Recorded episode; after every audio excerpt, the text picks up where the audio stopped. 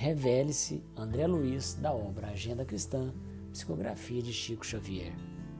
Nas lutas habituais, não exija a educação do companheiro, demonstre a sua.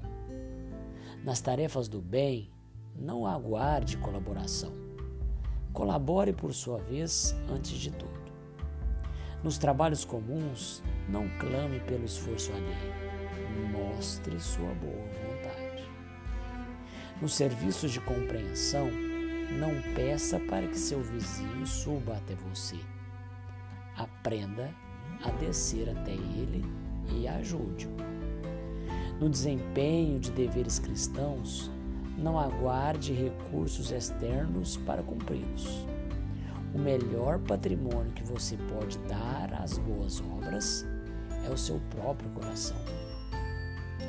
No trato vulgar da vida, não espere que seu irmão revele qualidades excelentes. Expresse os dons elevados que você já possui. Em toda criatura terrestre há luz e sombra.